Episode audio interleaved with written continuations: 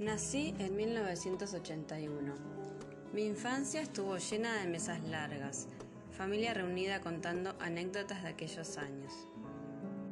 Desde mi mamá, que contaba que tenía que usar jumper gris, peinado tirante y nada de maquillaje para ir al colegio. Mi papá, que en el 78, cuando nació mi hermana mayor, no lo querían dejar pasar por Campo de Mayo y casi lo arrestan.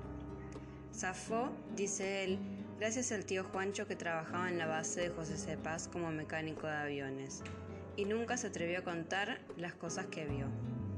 Vivía amenazado y con miedo. Si se iba, lo buscaban. Si hablaba, lo buscaban. Todos los tíos tenían algo por contar, hasta el tío Héctor. Él estuvo complicado porque estaba afiliado junto a su esposa al Partido Socialista. Hoy cuenta que en su trabajo se ataba el pelo y se lo escondía debajo de la camisa, por más que el pelo se tenía que usar corto y a dos dedos del cuello de la camisa. También llevaba el pantalón perfectamente planchado con la raya adelante para no levantar sospechas, pero cuando llegaba a su casa era otra la vida. Se juntaba a debatir con sus compañeros de partido y sindicato, y leía mucho. Estudió filosofía, pero no llegó a recibirse. Se acobardó. Se sentía muy jugado según sus palabras. La censura se trasladó a la vida cotidiana. En la misma sociedad no se hablaba del tema por miedo. Pensar diferente, intentar ser libre, Poder acceder a cierta literatura durante la dictadura militar era algo casi imposible. Estaba prohibido escuchar música que promueva la libertad de expresión y pensamiento, algo impensado en nuestra actualidad. El sistema estaba ideado para controlar el modo de pensar y que nadie se descarrile, y el gobierno militar lo implementó utilizando la censura como mecanismo. Lo hicieron mediante las famosas listas negras, donde se prohibieron libros, películas, canciones, revistas, cualquier cosa que promueva un pensamiento diferente.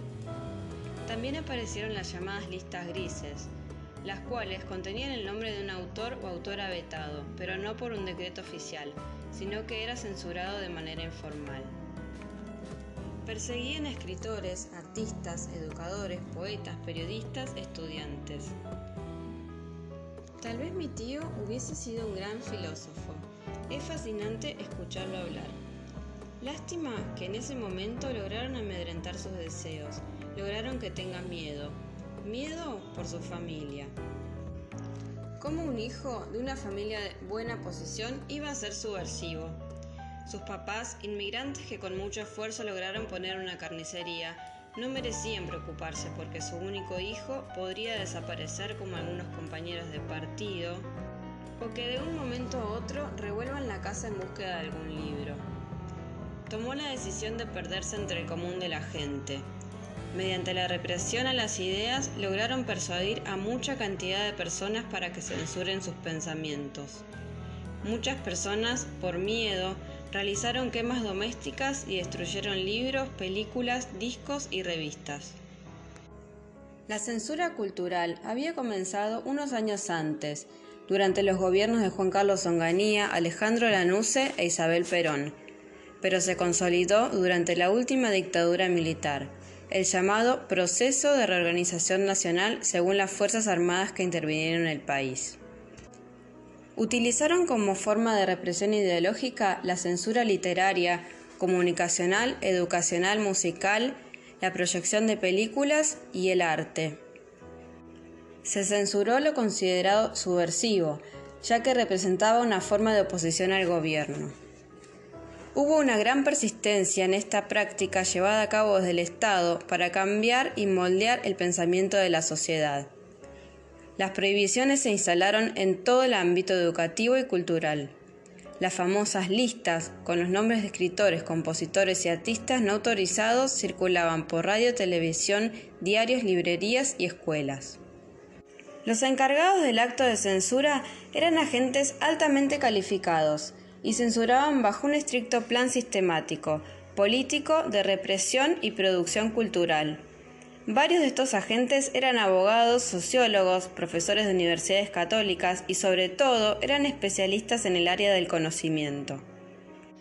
En cuanto a lo musical, muchos artistas fueron considerados no aptos y se censuraron sus producciones bajo el rótulo de cantables cuyas letras se consideran no aptas para ser difundidas por los servicios de radiodifusión. No podían llegar a oídos de la gente temas que se tratasen de libertad, humor, amor, erotismo y belleza. Tampoco se permitían las canciones en inglés, por lo tanto fue una época muy importante para la música nacional. Las radios nacionales recibieron la orden de no retransmitir ciertas canciones de varios artistas que quedaban censurados y prohibidos a partir de ese momento. Fue así como el CONFER, Comité Federal de Radiodifusión, ordenó la prohibición de retransmitir ciertas canciones.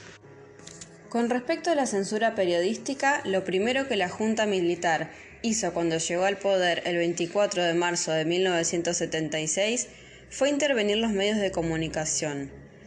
Una de las principales afectadas fue la prensa, el comunicado número 199 dictaba los límites impuestos a los medios de comunicación a la hora de informar a la población argentina. Castigaba a todo aquel que propagase noticias, comunicados o imágenes con el propósito de perturbar, perjudicar o desprestigiar las actividades de las Fuerzas Armadas, de seguridad o policiales. Por un lado estaban los diarios que pertenecían al bando militar, en los que nunca se publicaban artículos y o notas que pudieran perjudicar a la imagen y figura del gobierno militar. La Nación, Clarín y La Razón. Por miedo a la represión, los periodistas que trabajaban en estos medios decidieron no involucrarse. Por otro lado, hubo diarios y revistas de índole política y cultural, Crónica, La Opinión, Crisis y Humor, que sí decidieron publicar notas y artículos. Por supuesto, el castigo fueron represiones, secuestros, torturas e incluso asesinatos de varias personas. Otro diario importante fue el inglés Buenos Aires Herald, uno de los pioneros en publicar notas y artículos acerca de las desapariciones e historias de desaparecidos contadas por las madres de Plaza de Mayo. Cuando se inició la Guerra de Malvinas en 1982, el público dejó de leerlo, aunque era de los pocos que contaron la verdad sobre la guerra. El resto de los diarios y medios optaron tras la represión ejercida por parte del gobierno por engañar a la población y contar que estaban ganando, cuando el resto del mundo sabía que esto no era cierto. Optaron también por no hablar acerca de las bajas y muertes que sufrió el ejército argentino. Una vez más, la realidad era censurada. Cualquier periodista que quisiera publicar algún artículo, nota, investigación, etc., debía previamente mandarlo a la oficina de Servicio Gratuito de Lectura Previa.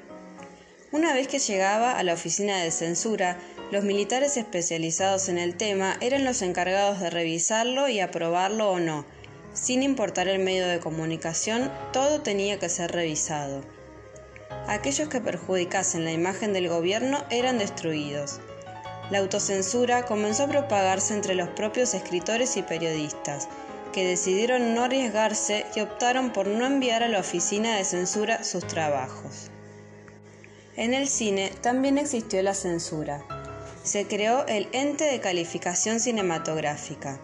Se prohibió todo el contenido que consideraron que atentaba contra la familia, la religión, la moral y las distintas clases sociales, la tradición, el orden, el respeto y el trabajo.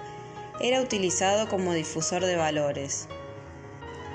Las Fuerzas Armadas se interesaron en fomentar una producción de películas que mejorara su imagen ante la sociedad. Estas fueron elegidas y subsidiadas por el Instituto Nacional de Cine, que como todo estaba intervenido y, por otra parte, la censura del ente de calificación cinematográfica completaba el disciplinamiento.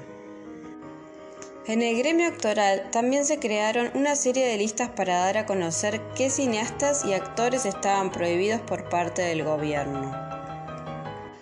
En el ámbito literario se realizaban allanamientos intelectuales, inspecciones de rutina en las bibliotecas públicas en busca de algún libro sospechoso e intervención de editoriales, como Eudeva, Editorial Universitaria de Buenos Aires, en la que se llevó a cabo un control sobre las obras y volúmenes que había en la sede.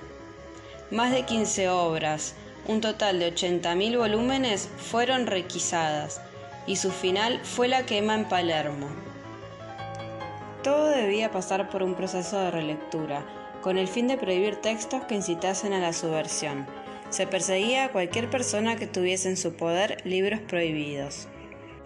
Se incluyó a cuentos infantiles, que al parecer de los censores tenían un carácter subversivo y dañino para la población infantil. No seguían los ideales y la moral que el gobierno pretendía imponer al pueblo. Libros como Un elefante ocupa mucho espacio, de Elsa Bornemann, La torre de cubos, de Laura Deventach, fueron prohibidos por parte del gobierno militar. Según los criterios establecidos por la Oficina de Censura, estos cuentos contenían un lenguaje y un argumento peligroso para los infantes. Varias obras extranjeras también fueron censuradas, como por ejemplo El Principito. Pero no solo los libros infantiles fueron prohibidos, también libros relacionados con el ámbito universitario fueron revisados y retenidos por los censores. Ensayos políticos y filosóficos de Karl Marx, Ernesto Che Guevara, fueron inmediatamente prohibidos. En cuanto a la novela y poesía, grandes autores latinoamericanos como Vargas Llosa, Benedetti o Cortázar también sufrieron las consecuencias de la censura literaria. Una vez que los militares tenían las obras en sus manos, eran quemadas o tiradas en un pozo cualquiera. Una de las medidas antisubversivas que conmovieron la cultura literaria en Argentina fueron los conocidos procesos quema libros, la más importante quema de libros fue en Córdoba, el 29 de abril de 1976. No solo ardieron montañas de libros, hubo bibliotecas enteras que corrieron el mismo destino. Los propietarios de las obras y bibliotecarios decidieron autocensurarse. Algunos bibliotecarios las escondieron y otros disfrazaron la portada. En las artes visuales conviven dos tipos de representaciones, el hiperrealismo, que en su mayoría promovían el resurgimiento del realismo cargado de subjetividad. Mediante sus obras reflejaban un contexto de violencia y censura. Por otro lado, estaban los artistas abstractos.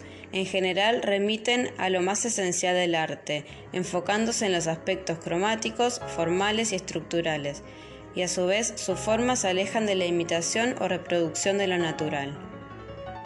A pesar de que quedaron prohibidos los partidos políticos y sindicatos, varios de estos fueron manifestándose a partir de 1981 por las calles de Argentina, reivindicando una vuelta a la democracia y a la lucha continua por los derechos humanos.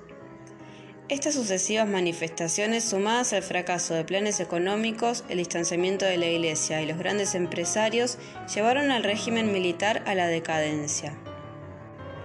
Con la intervención de la Comisión Internacional de Derechos Humanos, que apoyó a las Madres de Plaza de Mayo, quienes rodeaban la pirámide cada semana reclamando por la aparición y el paradero de su hijo y o familiar, las movilizaciones en masa y las huelgas generadas por los distintos sindicatos y grupos clandestinos, para finales de marzo de 1983 llegó el fin de la prohibición política que el gobierno militar impuso al principio de la dictadura. Esto conllevó a la aparición de la multipartidaria, que era un partido político alternativo al gobierno militar.